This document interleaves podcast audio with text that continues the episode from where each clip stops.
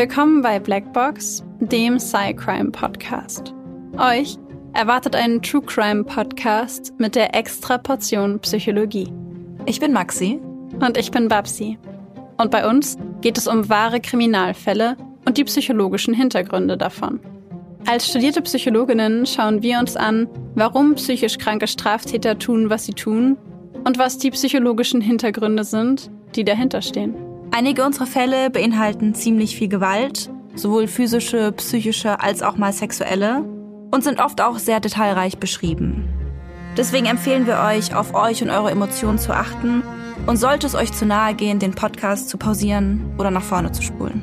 Wir haben euch gewarnt. Ab und zu passiert es auch, dass wir in den Folgen lachen oder eine Bemerkung machen. Das ist nie respektlos gemeint, sondern liegt daran, dass wir eben sehr tief in der Materie drinstecken und das Ganze ab und zu mit Humor ein bisschen auflockern. Also bitte nicht falsch verstehen.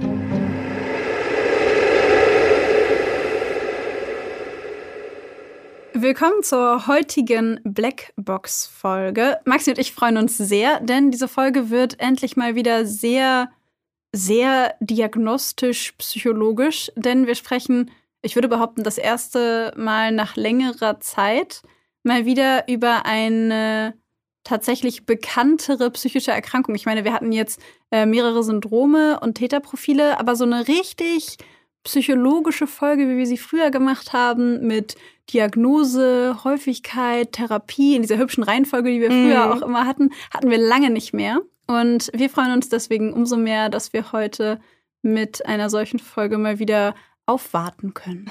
So eine richtig klassische Blackbox-Folge. Ja. Ich finde es auch toll, dass wir von Anfang an bei diesem bei dieser Struktur bleiben von Erklärung, Diagnose, Symptome, Fall, Ursachen, Therapie. Ich muss auch gestehen, dass ich bis heute bei diesen Fällen immer an unsere Professorin für klinische Psychologie denken muss, weil, wenn ich mich nicht irre, hat sie damals das in genau der gleichen Reihenfolge uns beigebracht und ist in den Vorlesungen in der gleichen Reihenfolge vorgegangen. Das ist mir neulich erst, also bei der Vorbereitung für diesen Fall ist mir das aufgefallen, an dieser Stelle sollte sie dies hören, wir nennen ihren Namen natürlich nicht, aber sollte sie die Folge hören, vielen Dank für die Inspiration und äh, liebe Grüße. Ganz liebe Grüße geht raus. Ja, stimmt, das hat sie so gemacht. Ach, das ist immer ganz schön geprimed, ne? Mhm. Die, das Thema der heutigen Folge ist übrigens nicht nur unser Wunsch. Also ich meine, wir sind total excited, dass es heute mal wieder psychologisch-psychiatrisch wird. Aber es war auch der Wunsch einer unserer Patreon-Hörerinnen, oder einer, einer unserer Pat Patrons? Patrons. Pa Patrons? Ich lerne es noch. Der, dieser Wunsch kommt von Anna. Erstmal vielen, vielen Dank für deine Unterstützung. Und wir nehmen deinen Wunsch super gerne auf. Und ich würde sagen, wir starten direkt mal mit der Definition. Wir sprechen heute nämlich über die ängstlich vermeidende Persönlichkeitsstörung und wir wurden neulich tatsächlich auch per Nachricht mal gefragt, was genau ist denn jetzt kurz und knackig die Definition einer Persönlichkeitsstörung? Und um das jetzt nochmal allgemein zu erklären für alle Hörerinnen und Hörer, Persönlichkeitsstörungen sind Abweichungen von der Norm, die Persönlichkeit betreffend, die sich in der Wahrnehmung, im Denken, in den Stimmungen, den Gefühlen und auch der Emotionsregulation oder auch in der Kontrolle von Handlungsimpulsen oder in sozialen Beziehungen zeigen. Also es sind massive Abweichungen in diesem Lebensbereich, die von außen so auch beobachtbar sind. Und Persönlichkeitsstörungen treten meistens erst im frühen Erwachsenenalter auf, also beziehungsweise haben sie da die volle Ausprägung erreicht, obwohl die Ursachen schon sehr viel früher vermutet werden. Und sie werden vor allem auch erst in, im Erwachsenenalter diagnostiziert. Mhm. Also es kann schon sein, dass ähm, Verhaltensweisen, irgendwie auffällige Verhaltensweisen in diese Richtung sich auch schon vor dem 18. Lebensjahr zeigen. Aber die Diagnose darf erst gestellt werden, wenn die Volljährigkeit erreicht ist, einfach deswegen, weil in der Pubertät sich ja noch viel verändert in der Persönlichkeit und im Verhalten eines Menschen. Und allein, weil während der Pubertät Verhaltensweisen gezeigt werden, die an sich bei einem voll ausgewachsenen Menschen manchmal schon als psychiatrisch relevant gelten könnten. Also korrekt, die Hormone. Genau. Und von daher werden sie eben dann auch erst äh, diagnostiziert, wenn jemand mindestens 18 Jahre alt ist. Dabei habe ich immer noch im Hinterkopf, dass sich die Persönlichkeit und auch das Gehirn aber noch bis zum 25. Lebensjahr weiterentwickeln, sodass eine Diagnose mit 18 für mein persönliches Empfinden schon recht früh ist. Ist es. Je nach Ausprägungsgrad natürlich, aber Genau. Die Persönlichkeitsstörungen im Allgemeinen dauern meistens das ganze Leben lang an und weisen über diesen langen Zeitraum kaum Veränderungen auf. Das heißt, ähm, sie sind entweder stark oder weniger stark ausgeprägt. Diese Stärke verändert sich meistens aber nicht. Und Betroffene sind meistens nicht bei allen Persönlichkeitsstörungen, aber bei vielen der Persönlichkeitsstörungen sind Betroffene viel weniger davon belastet als tatsächlich das Umfeld. Beispielsweise bei der narzisstischen Persönlichkeitsstörung ist die Motivation, sich behandeln zu lassen, eher gering, weil der Betroffene oder die Betroffene selber gar nicht das Gefühl hat, dass sie krank ist oder ein Problem hat oder sich vielleicht nicht ganz korrekt verhält, wohingegen das Umfeld das sicherlich anders sehen würde. Ähnlich ist es auch bei der antisozialen Persönlichkeitsstörung zum Beispiel. Mir fällt gerade äh, ein, nur mal so kurz als Beispiel, dass ähm, erst heute hatte ich auf Arbeit äh, einen Moment mit einem Patienten, der hat eine antisoziale Persönlichkeitsstörung.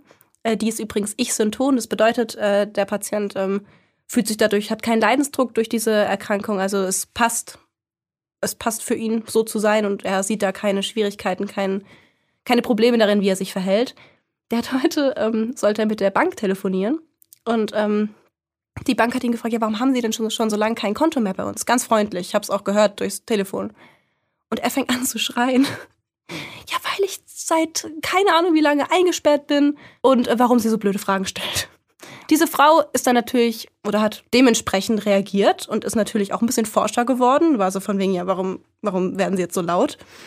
Ähm, und dann hat er sie angeschrien, warum sie ihn jetzt anschreit und hat er aufgelegt. Und er so, ja, ähm, ja, also die hat sich ja komplett daneben benommen und ich gucke ihn so an.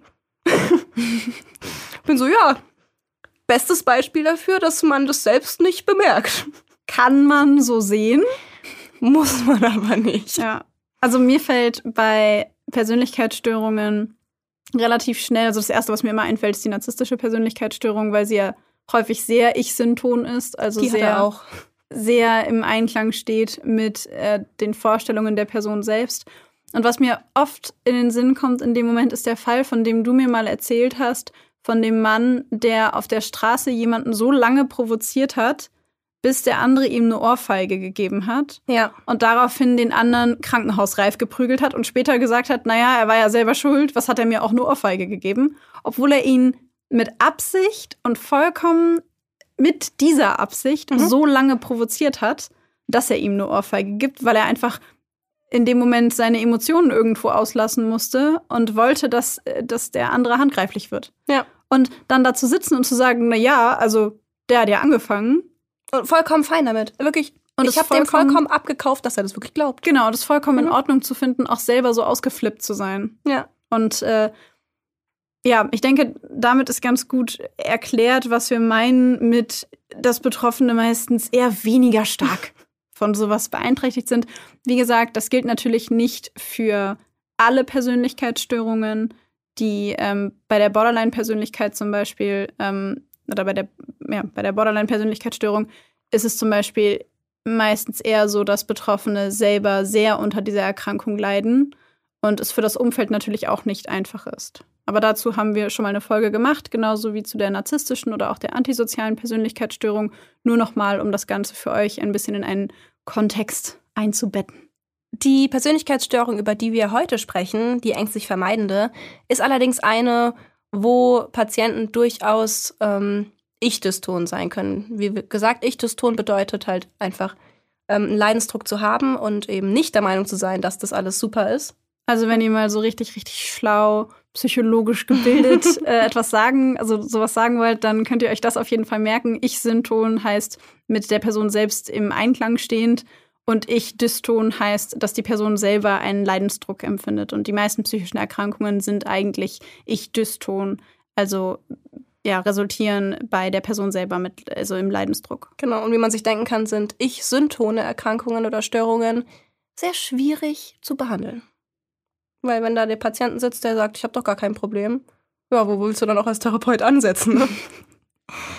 Wie gesagt, die ängstlich vermeidende ist allerdings ähm, bestimmt nicht in allen Fällen, aber in den meisten Ich-Dyston. Ähm, sie wird gekennzeichnet durch ein tiefgreifendes Muster von äh, sozialen Gehemmtsein, ähm, Gefühlen nicht auszureichen, nicht genug zu sein und einer Überempfindlichkeit gegenüber Negativbeurteilungen. Ähm, Personen, die an dieser Störung leiden, vermeiden berufliche Aufgaben oder auch Aufträge, wenn die viel mit anderen Menschen zu tun haben. Also sie vermeiden einfach wirklich Kontakt zu anderen aus Angst vor Ablehnung, Kritik oder Zurückweisung. Soziale Kontakte werden gemieden oder auch nur eingegangen, wenn der Betroffene sich sicher ist, dass er von der anderen Person gemocht wird und dass er akzeptiert wird. Und selbst in engen Beziehungen fällt es betroffenen Menschen schwer, sich zu positionieren, für sich zu sprechen, auch wenn sie wissen, dass, er, dass sie vom anderen Menschen ähm, akzeptiert werden, dass sie von dem anderen Menschen gemocht werden.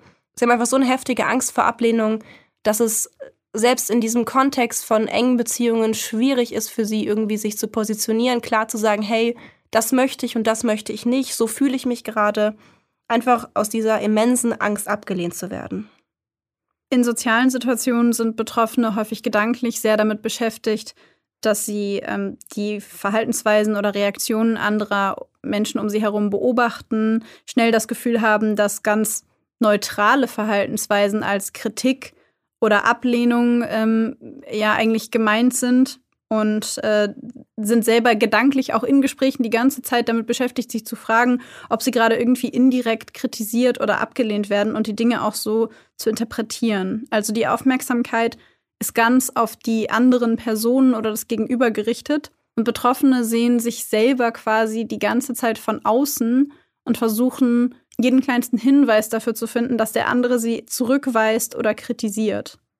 Und Sie selber haben von sich das Gefühl, dass sie gesellschaftlich eher unbeholfen sind, sowieso Probleme in sozialen Beziehungen haben, selber unattraktiv sind, anderen Personen unterlegen, also schlechter als jeder andere. Sie haben eine geringe Selbstachtung und häufig führt das auch dazu, dass sie sehr schweigsam sind, insbesondere wenn neue Leute oder neue Menschen dazukommen aber auch bei bestehenden Kontakten relativ wenig reden, weil sie eben so große Angst haben, dass irgendetwas, das sie sagen oder zeigen könnten, zur Ablehnung führt. Prinzipiell nehmen Menschen mit einer unsicher vermeidenden bzw. ängstlich vermeidenden Persönlichkeitsstörung ungerne persönliche Risiken in Kauf oder probieren neue Aktivitäten aus, weil sie auch da immer Angst haben, dass sie ja, dass es ihnen nicht gelingt, dass sie zurückgewiesen werden, dass sie scheitern könnten oder dass sie sich blamieren. Hm. Ja, klar, dass es dann Angst macht, irgendwie Risiken einzugehen und neue Dinge zu machen. Keine Ahnung. Stell dir vor, du bist jemand mit so einer Persönlichkeitsstörung und sollst irgendwie jetzt einen Vortrag vor deiner Klasse halten. Und hast das Gefühl, dass alle besser sind als du und du eigentlich nichts kannst, nicht gut aussiehst, nicht schlau bist und alle dich sowieso scheiße finden. Ja. Und dann hast du Angst vor dieser krassen Ab also ja genau und du hast Angst vor dieser krassen Ablehnung. Ja. Ich stelle mir das so schlimm vor, da nach vorne zu gehen und diese ganzen Augenpaare auf sich zu haben und das zu ertragen, wenn es so schwierig für einen ist. Ich das ist mir gerade so eingefallen. Ja, ich finde die Vorstellung auch so krass, wenn du mal überlegst, wenn du in sozialen Situationen bist und du unterhältst dich mit jemandem und die Person, weiß ich nicht, bewegt vielleicht ihre Hand und kratzt sich an der Nase oder im Nacken oder weiß ich nicht, macht irgendwie gehend oder sowas. Und du selber denkst direkt, oh mein Gott, ich bin langweilig, die Person interessiert sich nicht für mich, ich habe bestimmt irgendwas richtig Peinliches gesagt mhm. gerade. Und ich meine, jeder von uns, glaube ich, kennt das in einer bestimmten Abstufung. Voll. Jeder natürlich. von uns hat schon mal gedacht, oh Gott, das war richtig peinlich gerade. Oder oh, ich weiß nicht, ob ich da gut genug für bin oder hm, ich weiß nicht, ob ich das kann. Und solche Selbstzweifel sind völlig normal und die haben wir alle. Ja, auch die Leute, von denen ihr glaubt, die sind so heftig, die zweifeln bestimmt nie an sich selbst. Wir tun es alle. Wir tun es alle. Jeder. Und das ist natürlich was anderes. Also an dieser Stelle, wie wir das so oft in unseren Folgen machen, Bitte lauft nicht durch die Gegend und diagnostiziert jetzt bei der Hälfte eurer Mitmenschen eine ängstlich vermeidende Persönlichkeitsstörung. Oder bei euch selbst. Nämlich, was mir auch jetzt noch gerade aufgefallen ist bei dem Beispiel mit dem Vorgehen und Angst haben zu reden, das ist ja auch was, was ganz viele Leute haben. Ja. Ne, ich meine, ähm, ich weiß auch noch, in, in der Oberstufe war es schlimm. Im Studium ging es dann besser, weil wir ja ständig äh, Vorträge halten mussten und ständig Referate halten mussten. Aber ich habe das schon ungern gemacht. Echt? Ja, ich habe das ungern gemacht. Ich, hab, hm. ich musste da reinwachsen. Und es ist ja was ganz Normales. Also auch wenn ihr jetzt jemand seid, der sagt, boah, vor anderen Leuten sprechen geht überhaupt gar nicht, ihr seid damit nicht allein und das bedeutet nicht, dass ihr eine ängstlich vermeidende Persönlichkeitsstörung habt. Also soweit noch alles in Ordnung. Was auch noch schwierig bei dieser ängstlich vermeidenden Persönlichkeitsstörung ist, kann ich mir vorstellen, dass ja diese Menschen durch ihre Unsicherheit und dadurch, dass zum Beispiel in diesem, in diesem Szenario jemand vorne steht und ständig alles interpretiert, was die anderen machen, wenn sie mal gehen oder woanders hingucken, dass man davon ja auch so abgelenkt würde, diese Person dann davon so verunsichert ist, dass das sich ja alles dann irgendwie doch selbst erfüllt, dass sich ihre Befürchtungen dann ja wirklich erfüllen, dass sie dann sich blamiert, dass die anderen sie ablehnen, dass die anderen das bescheuert finden, dass sie vielleicht ausgelacht werden. Und dass das ja so eine selbsterfüllende Prophezeiung dann ständig ist, weißt du? Man hat Angst davor, wird dadurch verunsichert, äh, keine Ahnung, stolpert dann über das Kabel, alle lachen und dann wird man ja bestätigt in dem, was man dachte. Ja. Und es wird alles noch schlimmer. Ja. Ach, Richtiger ja, Teufelskreis, ey. Ich habe es auch gerade gedacht. Also die Vorstellung finde ich auch sehr, sehr unangenehm.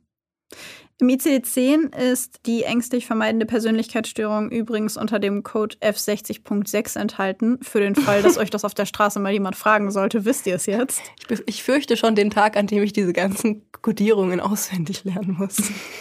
Gar kein Bock. Und für die Diagnose müssen mindestens vier der folgenden Eigenschaften oder Verhaltensweisen vorliegen. Erstens andauernde und umfassende Gefühle von Anspannung und Besorgtheit. Zweitens die Überzeugung, selbst sozial unbeholfen, unattraktiv oder minderwertig im Vergleich mit anderen zu sein.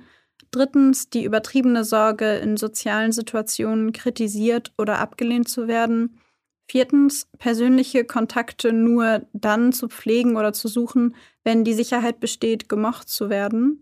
Fünftens ein sehr eingeschränkter Lebensstil wegen des Bedürfnisses nach körperlicher Sicherheit, also das haben wir zu, vorhin zum Beispiel gar nicht erwähnt, aber es geht auch um die Angst davor, dass einem selber irgendwie was passiert. Und dann sechstens die Vermeidung beruflicher oder sozialer Aktivitäten, die intensiven zwischenmenschlichen Kontakt bedingen, weil Betroffene Angst haben vor Kritik, Missbilligung oder Ablehnung. Wenn wir mal bei dem Beispiel bleiben, gar nicht erst in die Uni oder in die Schule oder zur Arbeit zu gehen, weil man weiß, dass man da zwischenmenschliche enge Beziehungen pflegen und haben muss und man beispielsweise irgendwie eine Präsentation halten muss oder mit anderen Leuten sprechen muss, mit mehreren Leuten gleichzeitig sprechen muss. Die Mittagspause stelle ich mir zum Beispiel auch schwierig vor, Mhm. wenn man zusammen in der Kantine oder in einem Restaurant essen geht mit mehreren Kollegen und Kolleginnen. Die soziale Situation überhaupt. Generell ja, irgendwie ein Angestelltenverhältnis in einem Team stelle ich mir ganz schwierig vor. ja, Ja. Und dann können zusätzliche Merkmale noch eine Überempfindlichkeit gegenüber Ablehnung und Kritik sein. Wie bei allen psychischen Erkrankungen, äh, generell allen Erkrankungen, gibt es natürlich auch bei der ängstlich vermeidenden Persönlichkeitsstörung Differentialdiagnosen. Also ähm, Erkrankungen, die im Krankheitsbild ähnlich sind und die eben abgeklärt werden müssen.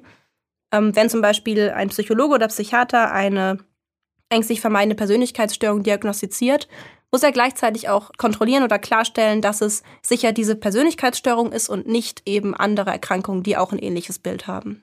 Das ist bei der ängstlich vermeidenden Persönlichkeitsstörung zum einen die soziale Phobie. Da muss ich sagen, hatte ich echt Schwierigkeiten, auch mir zu überlegen, okay, wo ist da der Unterschied? Also wo, wie machst du da die, Differen die Differentialdiagnose? Hm. Im Endeffekt ist es aber dann irgendwie doch logisch, denn die soziale Phobie, bei einer Phobie ist es so, da bezieht sich die Angst wirklich auf eine konkrete Situation. Ne, also ich glaube, ich, glaub, ich habe auch schon oft zum Beispiel bei mir davon gesprochen, dass ich ja diese Phobie vor toten Tieren habe, die irgendwie auf der Straße rumliegen. Diese Angst, das, das sind Ängste oder Panikattacken oder nein, Panikattacken sind es ja nicht mehr so stark bei mir, aber einfach plötzliche Angstgefühle, die in der Situation auftreten, in der ich zum Beispiel sowas sehe. Ähm, bei einer sozialen Phobie treten diese Angstgefühle oder auch Panikreaktionen tatsächlich ähm, in Zusammenhang eben mit bestimmten sozialen Ereignissen auf. Zum Beispiel eben, wenn man gerade einen Vortrag halten muss. Oder wenn man, es kann auch auf die Mittagspause bezogen sein, auf alle möglichen sozialen Interaktionen. Es können natürlich auch auf mehrere inter soziale Interaktionen sein. Es ist aber schon so, dass sich die Angstgefühle bei der sozialen Phobie auf eine oder mehrere Ereignisse beziehen und nicht so generalisiert sind. Außerdem ist es bei der ängstlich vermeidenden Persönlichkeitsstörung so, dass die Angst und das Vermeidungsverhalten natürlich, wie gesagt, ähm, ausgebreiteter sind und auch stärker sind als bei der sozialen Phobie. Was ich am Anfang ehrlich gesagt nicht erwartet hatte. Ich dachte, bei der sozialen Phobie ist es stärker. Hätte ich ehrlich gesagt auch gedacht, weil in meinem Kopf ist Phobie immer das Maximum an Angst. Ja. Aber offensichtlich ist es das nicht. Haben wir auch wieder ausgelernt. Ja. Die zweite Differentialdiagnose zur ängstlich vermeidenden Persönlichkeitsstörung ist die schizoide Persönlichkeitsstörung, weil beide Erkrankungen ähm, sich stark kennzeichnen durch soziale Isolation.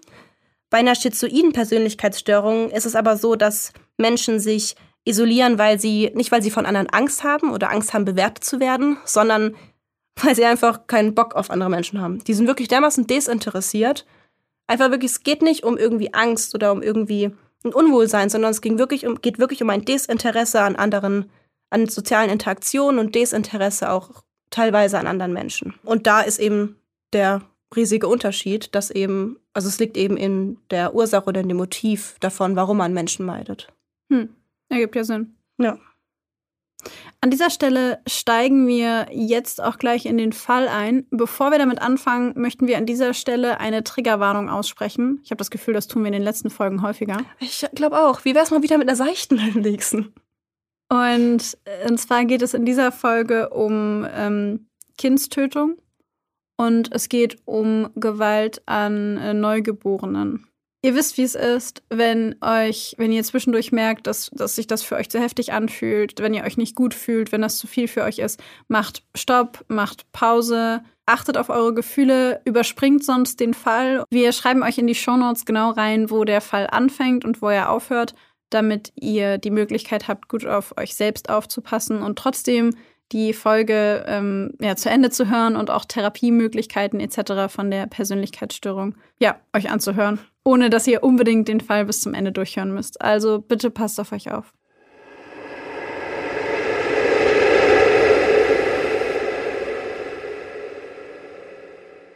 »26. Oktober 2007. Mit angezogenen Beinen sitzt die junge Frau im Behandlungszimmer des Klinikums Friedrich Roder. Mit ausdruckslosem Gesicht starrt sie auf die weißen Fliesen des Klinikbodens. Immer wieder verzieht sie die Mundwinkel, zieht die Beine fester an ihren Oberkörper und atmet schwer. Die Schmerzen in ihrem Unterleib werden immer stärker.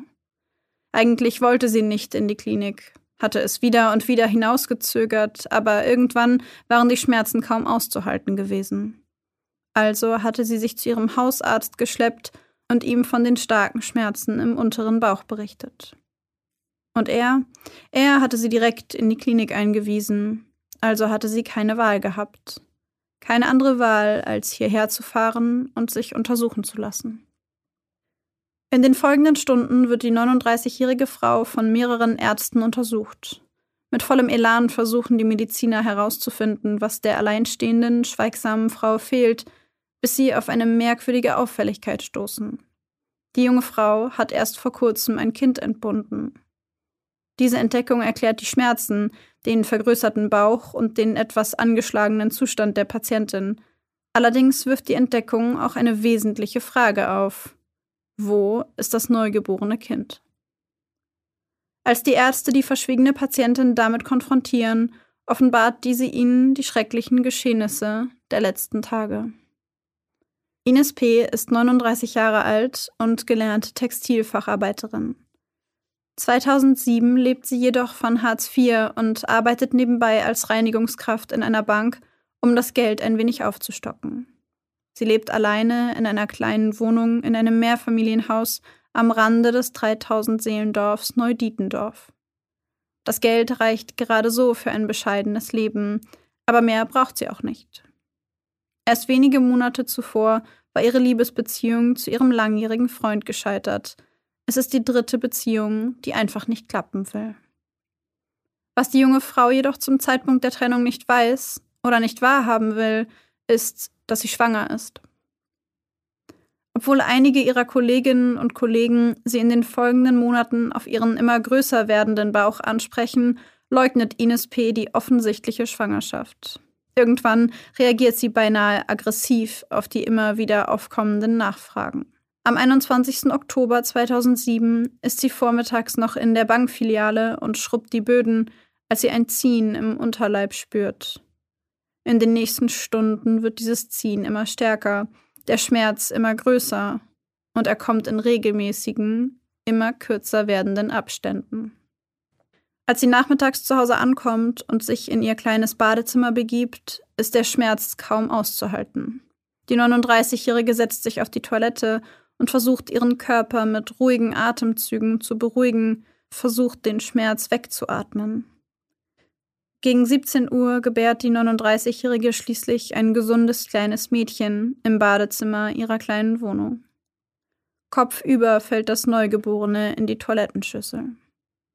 2885 Gramm wiegt die Kleine, Vom Kopf bis zu den Zehen misst sie gerade einmal 52 Zentimeter. Sie ist gesund und beginnt sofort zu schreien. Entsetzt starrt Ines P. auf das Kind. Sie kann es nicht fassen, nicht begreifen, das kann nicht sein. Fassungslos schneidet die 39-Jährige mit einer Badezimmerschere die Nabelschnur durch. In ihrem Kopf rasen die Gedanken. Was soll sie nur tun? Verzweifelt wickelt sie das schreiende Kind in ein Handtuch und steckt es in eine Plastiktüte. Dann holt sie Putzmittel und Reinigungsutensilien und reinigt das Bad. Danach geht sie selbst duschen. Als Ines P. schließlich die Plastiktüte öffnet und nach ihrer Tochter sieht, lebt das kleine Baby nicht mehr. Die Obduktion wird später feststellen, dass es nur kurz nach der Geburt an Sauerstoffmangel und Unterkühlung stirbt. Die 39-Jährige nimmt daraufhin das tote Neugeborene, steckt es in einen grauen Müllbehälter und entsorgt diesen in den Mülltonnen im Hinterhof des Mehrfamilienhauses. Niemand entdeckt das kleine Mädchen dort. Niemand weiß, dass es überhaupt gelebt hat. Bis Ines P. fünf Tage später schließlich in der Ambulanz des Klinikums vorstellig wird. Nachdem die junge Frau den Ärzten diese Geschichte erzählt, rufen diese sofort die Polizei. Ines P. gesteht ohne Umschweife. Den Ermittlern versucht sie ihre Tat zu erklären und gibt zu Protokoll, ich kann mir kein Kind leisten, ich muss doch arbeiten gehen und Miete zahlen. Die Staatsanwaltschaft Erfurt beantragt sofort einen Haftbefehl gegen die 39-Jährige. Dieser wird jedoch vom Amtsgericht Gotha abgelehnt. Die Richterin ist sich sicher, dass Ines P. unter einer psychischen Erkrankung leidet und nicht schuldfähig ist. Da diese ohne Widerworte bereit ist, sich zur Behandlung in ein psychiatrisches Krankenhaus zu begeben, lehnt die Richterin den Erlass eines Haftbefehls ab. Diese Entscheidung führt jedoch innerhalb kürzester Zeit zu einem bundesweiten Aufschrei in der Bevölkerung und den Medien. Die Bereitschaft von P, in eine psychiatrische Einrichtung zu gehen, sei kein juristischer Grund, den Haftbefehl nicht zu erlassen, sagt der Sprecher der Staatsanwaltschaft Erfurt. Die Anklagebehörde reicht Beschwerde ein, mit Erfolg. Schließlich beginnt einige Monate später der Prozess gegen Ines P. Sie muss sich vor Gericht dafür verantworten, ihre Tochter nach der Geburt aus Verzweiflung getötet zu haben. In der Anklageschrift geht jedoch nicht einmal die Oberstaatsanwältin Sabine Stahl von Mord aus, sondern vermutet Totschlag im Zustand verminderter Schuldfähigkeit. Im Gerichtssaal erscheint die dunkelhaarige, kompakte Ines P. dann als zurückgezogene, stille Person. Ihre Stimme klingt hoch und seltsam gepresst, als sie vor Gericht angibt, eine Aussage zum Sachverhalt machen zu wollen. Auch die beiden psychiatrischen Sachverständigen, mit denen P gesprochen hat, werden gehört. Beide vermuten bei der 39-Jährigen eine zwanghaft ängstlich vermeidende Persönlichkeitsstörung. Dafür spräche nicht nur ihr ausgeprägter Wunsch nach Sauberkeit und Ordnung, sondern auch die sehr eingeschränkten Sozialkontakte. So habe sie außer ihrer jeweiligen Partner ausschließlich Kontakt zu ihren eigenen Eltern und lebe ansonsten sehr zurückgezogen. Auch die Tatsache, dass sich P von ihrem Freund, dem Vater des Kindes, getrennt habe, da sie sich die Fahrten in das benachbarte Dorf nicht mehr habe leisten können und wollen, und die massive Leugnung der offensichtlichen Schwangerschaft sprechen für diese Art von Persönlichkeitsstörung. Sowohl Anklage als auch Verteidigung gehen davon aus, dass Ines P. zum Tatzeitpunkt zwar in der Lage war, das Unrecht ihrer Tat einzusehen, es ihr jedoch nicht möglich gewesen sei, ihr Verhalten dementsprechend zu steuern. Zum Zeitpunkt der Gerichtsverhandlung erhält die Angeklagte bereits seit mehreren Monaten psychologische Betreuung. Vor Gericht legt sie ein umfassendes Geständnis ab und äußert glaubhaft, die Tat zutiefst zu bereuen. Der Vorsitzende Richter selbst fasst das damalige Tatmotiv von Ines P. wie folgt zusammen. Sie wollte das Kind töten, weil sie sich nicht allein in der Lage sah, für es zu sorgen. Vor dem Landgericht Erfurt wird Ines P. dann zu drei Jahren und zehn Monaten Gefängnis verurteilt.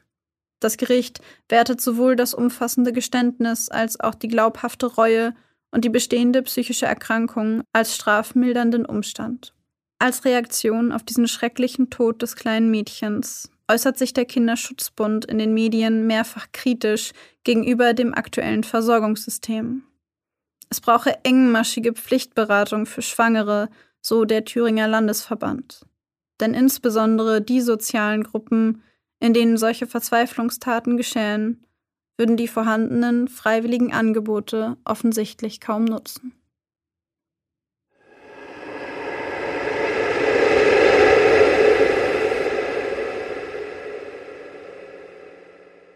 Ich bin total schockiert davon, dass diese Frau nicht psychiatrisch untergebracht wurde. Ehrlich gesagt habe ich mich das auch die ganze Zeit gefragt. Ich meine, dafür gibt's das doch.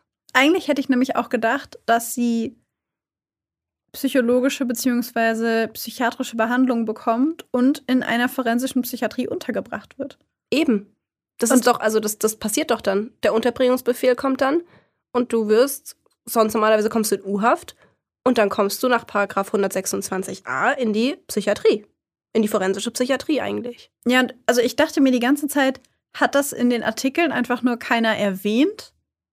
Weil es wäre ja also korrigiert uns da gerne oder korrigiert mich gerne, wenn ihr ähm, einer von euch das besser weiß. Aber ist es nicht rechtswidrig, jemanden mit eingeschränkter Schuldfähigkeit oder mit also beschränkter, das heißt nicht eingeschränkte Schuldfähigkeit, vermindert, vermindert. man. Aber ist es nicht rechtswidrig, jemanden mit verminderter Schuldfähigkeit trotzdem nur regulär in ein Gefängnis hm. zu bringen? Also müsste man nicht, ich dachte mal, man muss dann Gefängnis und äh, psychiatrische äh, Betreuung, also forensische Psychiatrie. Also, dass eine Kombination mhm. rechtmäßig ist, aber dass du die Forensik nicht rausnehmen kannst. Nee, also du warst, du darfst auch komplett freigesprochen werden dann. Also wenn das, ne, also ja, theoretisch dürfte sie auch einfach gehen, wenn die Richterin sie freispricht. Das dürfte sie auch machen. Ähm, obwohl bei vermindert weiß ich nicht, bei komplett schuldunfähig auf jeden Fall.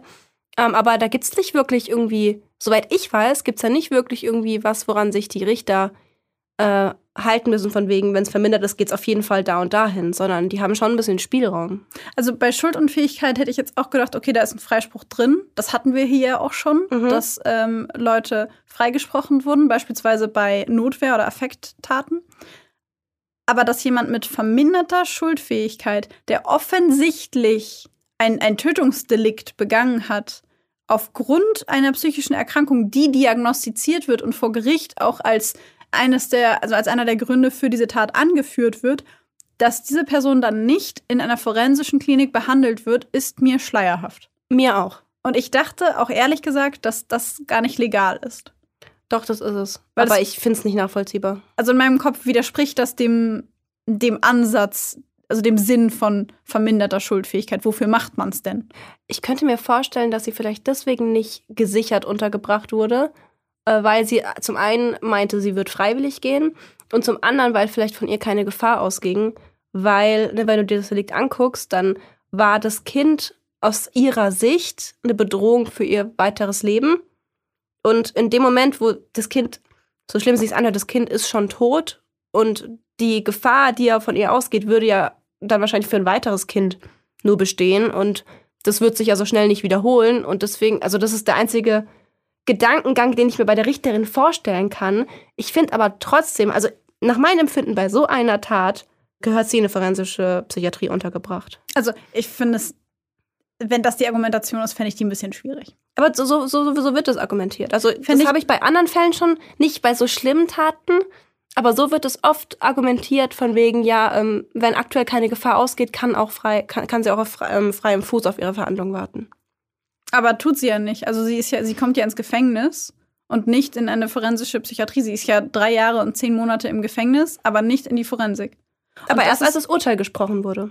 Ja, und das finde ich aber merkwürdig. Und vorher war sie ja in psychologischer Behandlung und ich glaube, ich weiß nicht, ob sie in einer Einrichtung untergebracht war.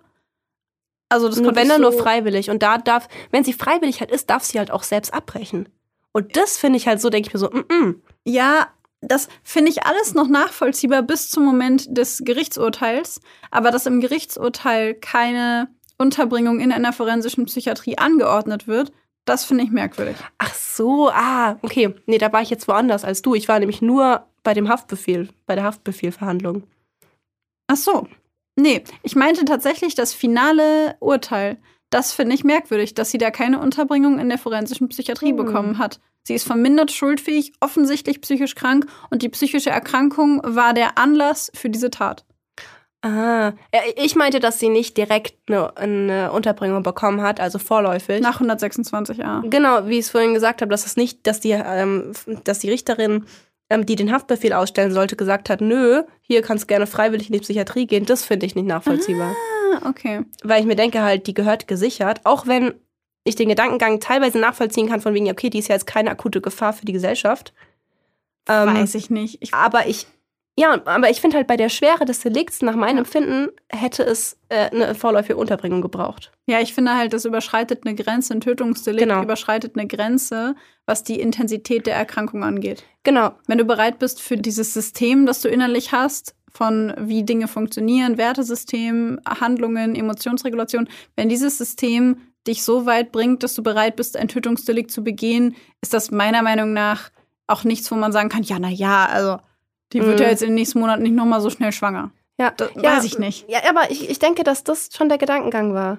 Weil das würde begründen und ne, wenn man sagt Maßregelvollzug, also da, wo sie dann ja auch wäre vorläufig, ist ja Sicherung und Besserung. Ja. Und wenn du jetzt aus den Augen von der Richterin sagst, okay, die ist gerade keine Gefahr, also muss sie nicht gesichert werden und die Besserung nimmt sie freiwillig in Kauf, ist es von emotionalen her, wo ich sagen würde, okay, finde ich vollkommen unangebracht, dass sie nicht untergebracht wurde.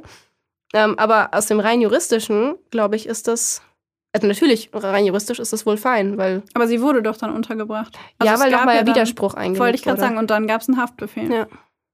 Also äh, kurz für all die, die, weil ich glaube, wir haben gerade eine relativ lange Zeit aneinander vorbeigeredet. Ich glaube auch. für alle, die, die dem nicht ganz folgen konnten, was ich total nachvollziehen kann. Maxi und ich haben uns im Grunde gerade darüber unterhalten, das Thema Haftbefehl bedeutet ja, dass jemand schon vor der Verhandlung auf irgendeine Art und Weise gesichert wird. Also entweder in eine forensische Psychiatrie kommt oder in Untersuchungshaft.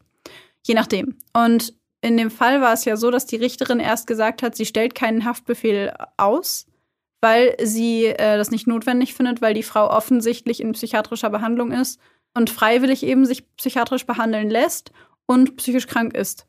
Und da hieß es ja dann von der Staatsanwaltschaft, dass sie gesagt haben, das sehen wir nicht ein. Das kann nicht sein, dass es da keinen Haftbefehl gibt, weil, wie Maxi gerade gesagt hat, weil sie sich theoretisch selber aus der Psychiatrie entlassen kann, weil es keinen Haftbefehl gibt. Mhm.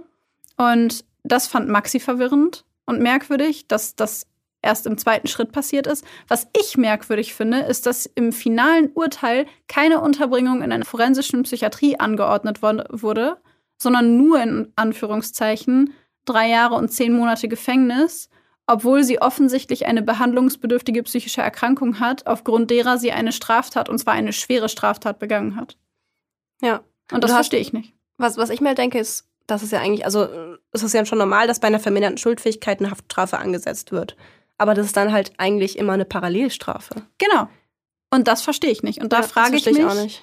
Ob das einfach nur nicht publiziert wurde und wir dementsprechend die Unterbringung in der Forensik einfach nicht gefunden haben. Aber sowas wird doch mitgeteilt. Das dachte eigentlich. ich auch. Also- Also, würde ich jetzt auch denken und es würde mich wundern, wenn einer von euch schlauen Köpfen da draußen ähm, sich in dem Bereich auskennt, freuen wir uns sehr über eine Instagram-Nachricht oder über eine E-Mail an uns. Also kurz, äh, ihr könnt uns gerne schreiben bei blackbox der Podcast at gmail.com oder über Instagram, da heißen wir Blackbox der Podcast, alles klein und zusammengeschrieben, weil das wundert mich tatsächlich.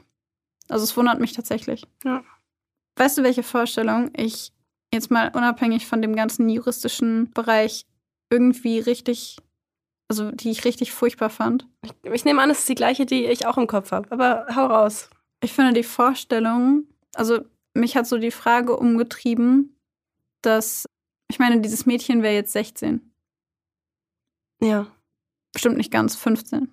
Und ich frage mich, was sie wohl für ein Mensch gewesen wäre. Und ich habe in dem Moment gedacht, das hätten ja theoretisch auch wir sein können. Wir hätten auch dieses Baby sein können, einer von uns. Weißt du, was ich meine? Und also ich meine, es hätte irgendwie, also es ist ja so, ich finde die Vorstellung so verrückt, dass, ich meine, Babys sind ja sehr junge Menschen, so wie du und ich, aus Ja. denen dann irgendwann mal solche Menschen werden, die wir jetzt sind, oder also einfach aus denen Erwachsene werden. Und Mhm. ich finde die Vorstellung so schrecklich, dass ein so junges, kleines Leben, das jetzt 15 wäre, einfach Minuten nach der Geburt, dass sein Leben schon wieder beendet wurde. Weißt du was? Ich find, fand die Vorstellung mhm. einfach so, das ist mir bei dem Fall irgendwie zuallererst in den Kopf gekommen. Ich weiß gar nicht warum. Also warum ausgerechnet diese, diese Frage, aber die Vorstellung, dass das heute ein 15-jähriges Mädchen wäre, die hat mir irgendwie wehgetan. Bei mir war es ein bisschen was anderes. Also ich verstehe dich voll. Mich hat total, äh, als du vorgelesen hast, mitgenommen, diese Beiläufigkeit. Dieses äh, in Handtuch tun, äh, Plastiktüte zumachen und dann erstmal sauber machen und duschen gehen. Und einfach während sie das macht und halt vollkommen nicht mehr daran denkt, was irgendwie mit diesem kleinen Menschen in dieser Plastiktüte passiert. Sie macht so Alltagszeug, sie schrubbt das Bad und sie geht duschen. Und dann kommt sie raus und ich stelle mir vor, guckt in die Tüte und das Baby ist einfach tot. Das ist so, es, ah, wie, wie beschreibe ich das? Es fühlt sich so, so schnell und so unbedeutend. Also es fühlt sich beiläufig. Beiläufig, ja, sag ich ja beiläufig. Es fühlt sich so beiläufig an. So machst halt mal kurz in die Plastiktüte, machst zu und fertig ist es. Weißt du, was ich meine? So ganz schlimm ausgedrückt so und das finde ich so, das, das hat mich so ein bisschen so, Alter, oh. Ja. Ich, also vor Gericht ging es darum, dass sie zum Beispiel das Bad geputzt hat und duschen gegangen ist, weil sie sehr reinlichkeitsliebend war. Na, das Zwanghafte, ne? Und sie das nicht ertragen hat, dass es so schmutzig gewesen ist. Und so eine Geburt ist ja jetzt nicht unbedingt eine besonders saubere Geschichte. Nö. Also sauber im Sinne von arm an Flecken und Flüssigkeiten oder so. also es ist sauber ja im Sinne von äh, piekfein geputztes, weißes, blitzendes Bad. Genau. Also ich wollte damit jetzt nicht sagen, dass eine Geburt schmutzig ist oder so, bitte versteht mich da nicht falsch, aber es ist halt in ihren Augen wahrscheinlich etwas gewesen, wo sie gesagt hat, oh mein Gott, ich muss hier jetzt erstmal sauber machen. Ja. Und der, also ihr Anwalt und auch die Gutachter haben gesagt, dass sie davon überzeugt sind, dass sie tatsächlich überrascht davon war, dass sie ein Kind auf die Welt gebracht hat, weil sie die Schwangerschaft so massiv geleugnet hat vor sich selbst, dass sie tatsächlich überrascht von der Geburt gewesen ist. Das ist so krass, was man, also, es ist wieder so ein Fall, wo ich einfach super gerne das Gutachten lesen würde, wo es mich super interessieren würde. Also krass, was man verdrängen kann.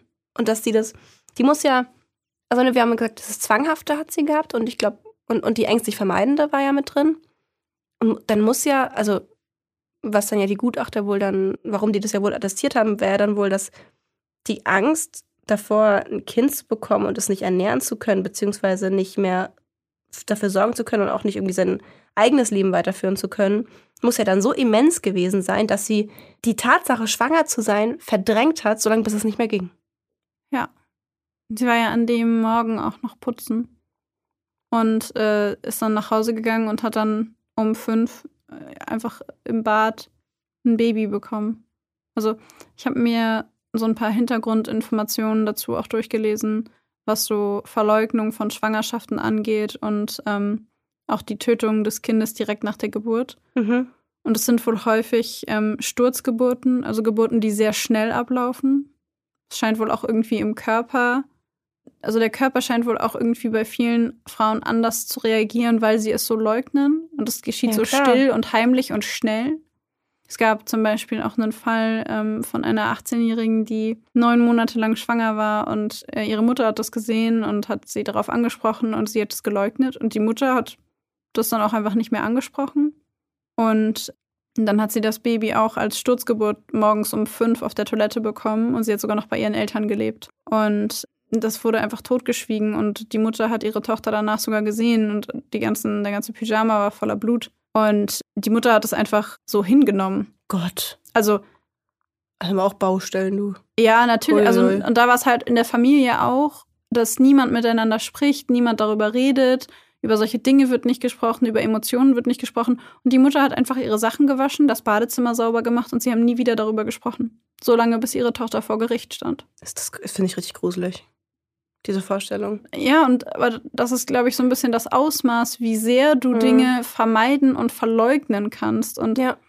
Das, ich ich finde es, also, ich finde diesen Fall ganz schrecklich und ich finde es gleichzeitig gerade faszinierend, was unser Gehirn da machen kann. Dass es einfach wirklich das so wegdrängen kann, Und auch nicht nur das eigene Gehirn, wenn man selbst diese betroffene Person ist, sondern, wie du gerade berichtet hast, auch Familienmitglieder. Dass es einfach wirklich dermaßen weggeschoben werden kann.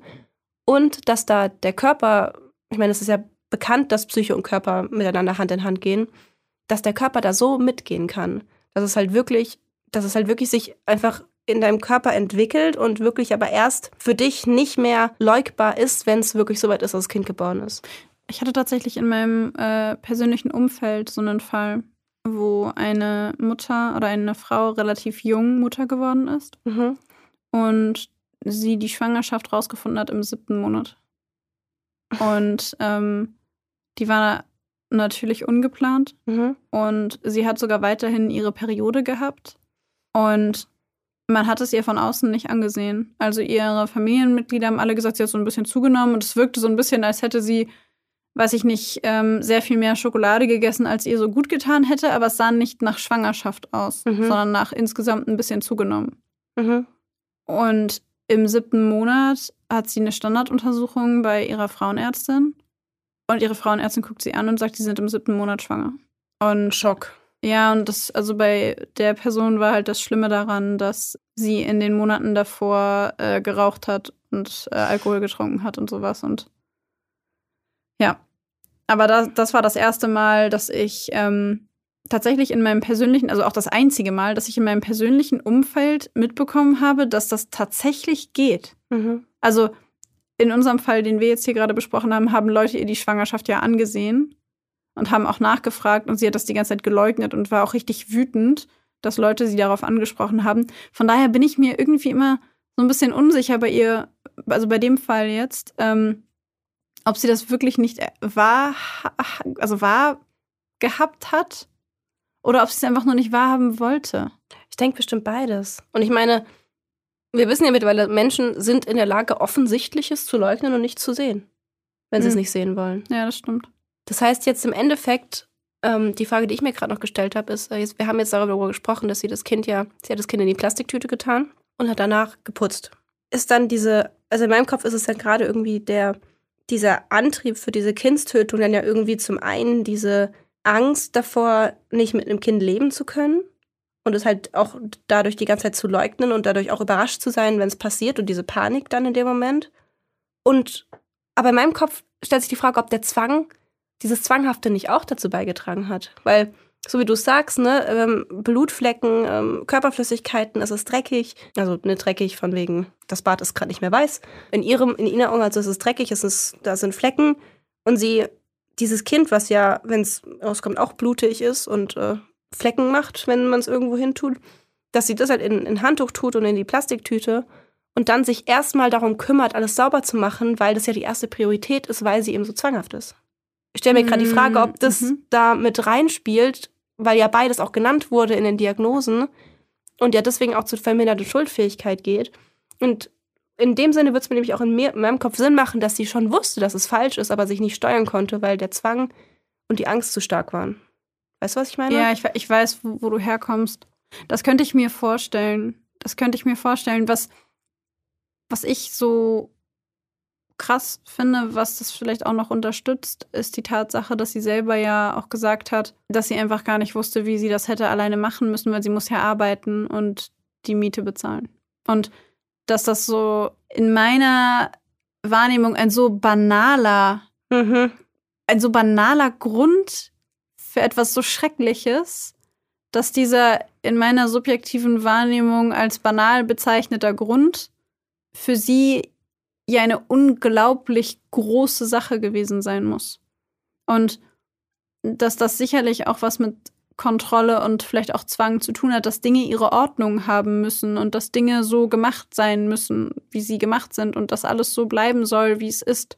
Mhm. Oder auch dem Gefühl nicht, nicht, also Minderwertigkeitsgefühle und das Gefühl, das nicht zu schaffen und vielleicht auch so, ein, also natürlich in dem Zusammenhang auch fehlende Selbstwirksamkeit von wegen der Überzeugung, ich schaffe das. Das Gegenteil davon, ich schaffe das auf gar keinen Fall. Und Ja. sich ganz sicher zu sein, dass es, auf, dass es unmöglich ist, das zu schaffen für sich. Was in unseren Augen, was vielleicht, also was ja auch ganz viele Frauen, ich meine, wie viele Frauen bekommen Kinder und es war unbeabsichtigt und die, und die sagen, okay, ich krieg das schon hin. Ja, was mir so ein bisschen fehlt bei diesem ich schaffe das, also ich schaffe das nicht und ähm, das könnte ich gar nicht, ist die emotionale Verbindung zu diesem Kind. Also diese, dieses Gefühl, also was bei mir so rüberkommt, ist dieses Gefühl von, es ist ein störendes Objekt und das muss weg.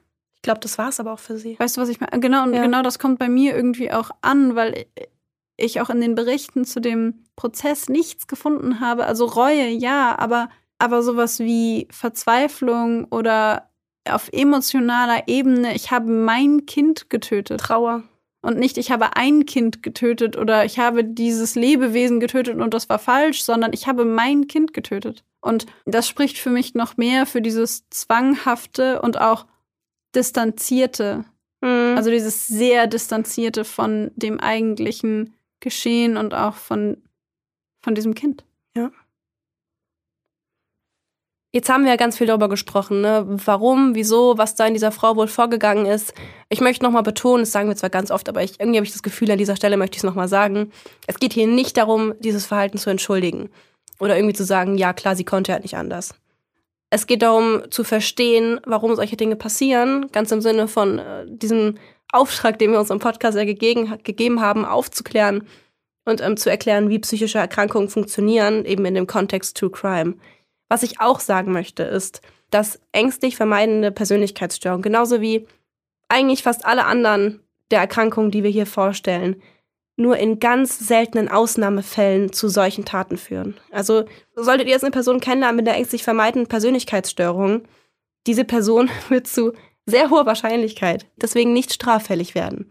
Das ist in den allermeisten Fällen was, was nur diese Person betrifft und wo sie nicht straffällig werden. Also wie gesagt, es sind Ausnahmefälle, die wir hier natürlich im Rahmen True Crime ansprechen, die aber wirklich nicht repräsentativ für eben betroffene Menschen sind.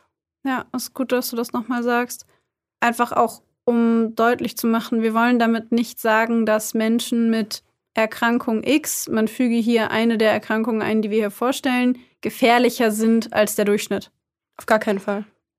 Und mit dieser kurzen Erklärung oder dem kurzen Statement würde ich sagen, gehen wir jetzt weiter und gehen wieder ins Psychologische und in das, ich wollte gerade analytische sagen, aber wir sind hier nicht bei Freud, ne? Gehen wir jetzt einfach mal weiter zur Häufigkeit. Ähm, vielleicht haben sich einige von euch schon gefragt, wie wahrscheinlich ist es denn, dass ich daran erkranke oder dass jemand in meinem Umfeld sowas passiert? Die Häufigkeit der ähm, ängstlich vermeidenden oder selbstunsicheren Persönlichkeitsstörungen liegt bei etwa ein bis zwei Prozent. Dabei sind Männer genauso häufig betroffen wie Frauen. Um das so ein bisschen einzuordnen für euch, im Vergleich dazu ist die Wahrscheinlichkeit, eine soziale Phobie zu bekommen, bei 11 bis 15 Prozent. Und daher, ihr seht, ne, also eine ängstlich vermeidende Persönlichkeitsstörung ist sehr viel unwahrscheinlicher als eine soziale Phobie. Es ist ungefähr auf dem gleichen Level wie eine Schizophrenie, die ja mit einem Prozent ähm, Bevölkerungsprävalenz, also Häufigkeit oder Wahrscheinlichkeit daran zu erkranken, besteht. Die Ursachen einer selbstunsicheren Persönlichkeitsstörung werden immer noch diskutiert und sind wie immer sehr vielseitig. Und ihr kennt das, es ist alles eine, ein Zusammenspiel aus Anlage und Umwelt. Multifaktoriell bedingt. genau. Und zwar werden immer häufiger äh, tatsächlich genetische Faktoren als Ursachen diskutiert. Es gibt persönlichkeitstypische Anfälligkeit oder Verletzlichkeit in Form von beispielsweise Menschen, die innere, also eher stärkere innere Unruhe empfinden, Anspannung oder Nervosität. Und das kann halt einfach genetisch vererbt werden, dass Menschen tendenziell eher ein bisschen unruhiger, ein bisschen nervöser, ein bisschen angespannter sind. Und wenn das dann kombiniert wird mit negativen psychosozialen Einflüssen, also einem Umfeld, das diese Eigenschaften noch begünstigt oder unterstützt oder sie noch mehr fördert, dann kann das tatsächlich zu dieser Persönlichkeitsstörung führen. Die beiden am stärksten ausgeprägten Persönlichkeitsmerkmale, und zwar Neurotizismus und Introversion, das sind beides Teile der Big Five. Da können wir bestimmt auch noch mal in einer anderen Folge drüber reden. Sehr gerne. Ähm, die sind bei der ängstlich vermeidenden Persönlichkeitsstörung am meisten ausgeprägt und diese beiden Eigenschaften gelten tatsächlich als vererbbar. Das bedeutet aber nicht, dass jemand, der bei diesen beiden Eigenschaften eine besonders hohe Ausprägung hat oder deren Eltern eine besonders hohe Ausprägung haben, dass die Person auf jeden Fall so eine Persönlichkeitsstörung entwickelt. Das ist nämlich genau das, was gemeint ist mit, es ist ein Mix aus Anlage und Umwelt. Ähm, das wäre dann die Anlage, also eher ähm, geneigt, auf, auf, aufgrund von genetischer Prädisposition, dazu geneigt, ähm, Neurotizismus und Introversion als sehr starke Eigenschaften zu haben. Wenn aber im psychosozialen Umfeld, also in der ähm, Entwicklung des Kindes oder auch des Menschen an sich über die Phasen hinweg, nichts Begünstigenderes, sagen wir mal, passiert, dann muss da gar nicht zwangsläufig irgendwas draus werden sondern die Person ist vielleicht einfach ein bisschen unruhiger als andere Leute ja. und ein bisschen weniger extravertiert. Es gibt eine Theorie, die ist allerdings empirisch nicht ganz belegt. Und zwar geht es da um Kindheitserfahrungen. Es äh, geht in erster Linie darum, dass äh, Betroffene bereits als Kinder einen inneren Konflikt haben zwischen einem Bindungs- und einem Autonomiebedürfnis. Das heißt, einerseits wollen sie gerne Sicherheit und Nähe und Bindung und andererseits sind sie schon als Kinder nicht in der Lage, enge Beziehungen zu führen, weil sie ein sehr ausgeprägtes Autonomiebedürfnis haben, während sie ein sehr ausgeprägtes Bindungsbedürfnis haben. Sprich, äh, um das ein bisschen einfacher zu formulieren, sie wollen unbedingt Smarties, wollen aber auf keinen Fall Süßigkeiten. Also dieser, dieser Konflikt zwischen etwas wollen und etwas aber auch nicht wollen. Und dieser grundlegende Konflikt ist prinzipiell erstmal Teil der Entwicklung, also dieses Zwischenspiel von Auto Autonomie und Nähe ist etwas, das wir als Kinder lernen. Das ist äh, beispielsweise zu sehen bei kleinen Kindern, wenn sie sich ein paar Schritte von Mama oder Papa oder der Bezugsperson entfernen und anfangen zu entdecken und dann ist es total cool. Und dann drehen sie sich um und stellen fest, oh mein Gott, ich bin zehn Meter von Mama mhm. oder Papa oder wem auch immer entfernt. Und dann fangen sie an zu weinen. Das ist diese Mischung von Autonomie und dann, oh mein Gott, ich bin völlig überfordert von meinem eigenen Mut. Oh, ich brauche irgendwie doch wieder Nähe. Ich ja. finde, da ist das immer ganz schön zu sehen. Wir haben übrigens äh, ganz kurz diese ähm, verschiedenen Stadien der Entwicklung, wo auch eben dieses Auto Autonomiebedürfnis als Stufe dargestellt ist. Ähm, ich meine, in der Folge über John Wayne Gacy, das Täterprofil, da sprechen wir sehr ausführlich über diese Entwicklungsstufen und erklären auch eben an diesem, an seinem Beispiel, ähm, wann eben diese Stufen gut bewältigt sind und wann nicht. Also wenn euch das interessiert, könnt ihr da gerne mal rüberklicken. Wenn es dann in der Kindheit zur tatsächlichen Zurückweisung in dieser Entwicklung kommt und Eltern, Freunde oder nahestehende Personen das Kind abwerten oder zurückweisen, dann kann es sein, dass diese Vorgehensweisen internalisiert, also verinnerlicht werden, sodass das Kind der Meinung ist, dass es von nahestehenden Personen, zu, zu dem es enge Beziehungen führt, zurückgewiesen wird. Und das setzt eine, also kann laut dieser Theorie eine ganz grundlegende innere Angst freisetzen, abgelehnt zu werden, die mit dem Alter einfach bleibt. Und das kann dazu führen, dass Betroffene ihre eigenen Fähigkeiten unterschätzen, in Stresssituationen sehr selbstkritisch sind, weil sie gelernt haben, dass sie von anderen abgewertet werden und dass ihr Verhalten eher ein Ausdruck von Angst oder Hilflosigkeit ist, weil sie sich bereits im frühen Kindesalter als hilflos und zurückgewiesen empfunden haben und dass das eben im Erwachsenenalter sich fortsetzt. Eine weitere Theorie zu den Ursachen der ängstlich vermeidenden Persönlichkeitsstörungen ist die Double-Bind-Theorie, die Double-Bind-Hypothese eher gesagt. Das ist eine Hypothese, die eigentlich eher als Erklärungsmodell für Schizophrenie genommen wird. Aber tatsächlich wird es in ein, zwei Quellen auch als Erklärungsmodell für die ängstlich vermeidende Persönlichkeitsstörung genutzt. Und ich muss sagen, für mich ist es auch irgendwie schlüssig. Ich musste auch direkt daran denken. Und deswegen dachte ich mir, wir stellen die euch jetzt einfach mal hier vor. Die Double-Bind-Hypothese besagt, was auch passend ist zu dem, was du gerade gesagt hast, dass Betroffene in ihrer Kindheit von den Eltern oder wichtigsten Bezugspersonen widersprüchliche Signale erhalten. Nehmen wir als Beispiel ein Kind, was von der Mama umarmt wird und die Mama küsst es und sagt, ich hab dich ja so lieb. Gleichzeitig zeigt die Mama aber durch ihre Mimik zum Beispiel irgendwie Ekel oder Wut oder so. Und das ist halt für das Kind zwei total widersprüchliche Signale. Einmal das Nonverbale und das Verbale, was für das Kind gar nicht zusammengeht und was dementsprechend total verwirrend ist. Und wenn ähm, Kinder da eben immer wieder diese Messages bekommen, diese verschiedenen Signale, äh, kann das zu einer ganz tiefen Selbstunsicherheit Unsicherheit führen.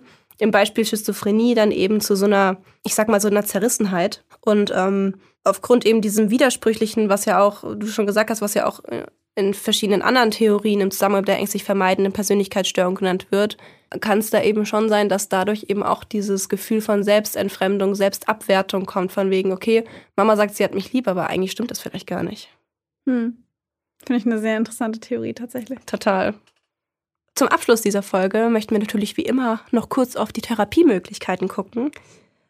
Eine ängstlich vermeidende Persönlichkeitsstörung wird meistens durch eine kognitive Verhaltenstherapie oder auch durch eine sogenannte Schematherapie äh, behandelt, bei der der Hauptfokus auf der Stärkung des Selbstwertgefühls und der Stärkung der sozialen Fähigkeiten im Mittelpunkt steht.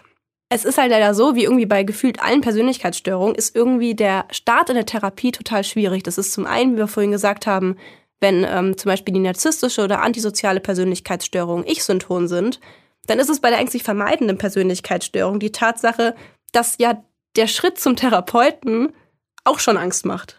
Also, ne, also da wird man auch schon bewertet. Man muss da reden, man wird da die ganze Zeit angeguckt und dann. Ja, der wird, der Schritt wird ängstlich vermieden. Wie genau. die Persönlichkeitsstörung schon sagt. Genau, und wenn man auch schon weiß, okay, ich muss mich, ich werde da irgendwie konfrontiert und ich muss da lernen, irgendwie in soziale Kontakte zu gehen, kann ich mir vorstellen, dass man sich denkt, nee, danke, passt. Wahrscheinlich ungefähr so attraktiv wie jemand mit einer Spinnenphobie, dem man sagt, ey, wir machen Konfrontationstherapie und ich setze dir eine Spinne auf die Hand.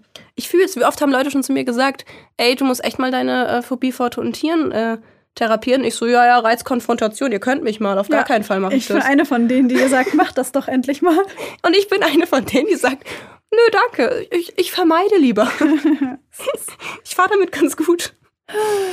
Genau, Gleiches Problem bei der ängstlich vermeidenden Persönlichkeitsstörung.